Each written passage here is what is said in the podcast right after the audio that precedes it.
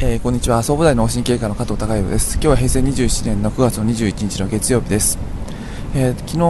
あの本読んでましてその老子の言葉だと思うんですがその善行を行うのではなくて善人になれっていうお話がありました。で、えー、これはどういうことかと言いますと、まあ、その良いことをしようしようと自分自身でいろいろがんじがらめにルールを決めるのではなくて善人あのまあ、自分自身がそもそも良い人になってしまえばそあのそういった方が行う行為っていうのはあの、まあ、良いことであるはずなのであの、まあ、あまり考えなくてもそのいろんな行動は良いことで行えるっていう話だったんですけどもこれは健康に関しても通じる話じゃないかなと思いました。どういうことかと言いますとえー、っとまあ、健康的な生活をしようしようとするのではなくて、えー、そもそも自分自身が健康的な体になった方がいいですよっていうあの言葉に通じていくんじゃないかなと思います。まあ、よく健康オタクとかって言われる方がいるんですが、その本読んだり、えー、テレビ見たり、まあ、インターネット見たりして、えー、いろんな情報、健康情報がありますから、その情報で、まあ、その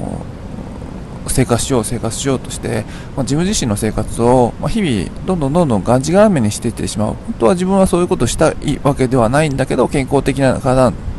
なろうとしてそういった自分自身をがんじがらめにしてしまうっていう方がいるんですがそういう方っていうのはそもそもやっぱりそのこどっかであの心があのきつくなってきて歪んでくるんじゃないかなと思うんですがあのそもそもご自身が健康的な体になればあのー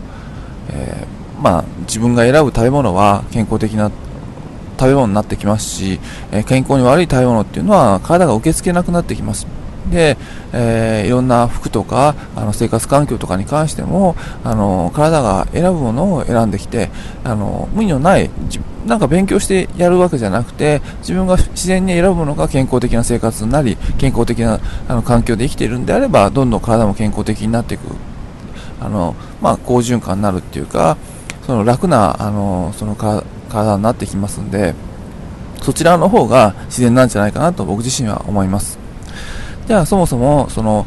まあ、目的地としてその健康的な体って何なのかなっていうこと、まあ、これに関しては、まあ、その時々こういった、まあ、ビデオメッセージなどを通してお話しさせていただいているんですが、まあ、結論から言ってしまうとその、まあ、人間の体っていうのは、まあ、自然の産物ですからその自然に調和した状態が健康的な状態なんじゃないかなと僕自身は感じています。そういった意味で、えー、僕がやっていることっていうのはあのー、まあ、日々休みが取れればあの山行ったり海行ったり、まあ、こういった自然を感じて自分自身が将来どういう方向に向いていけばその健康的な体になるのかなっていうのを目的地を思い出すように、あのー、しています。普段コンクリートの建物の中でパソコンと向き合って、まあ、いろんな人間関係にさらされながらあの生きてるっていうのは、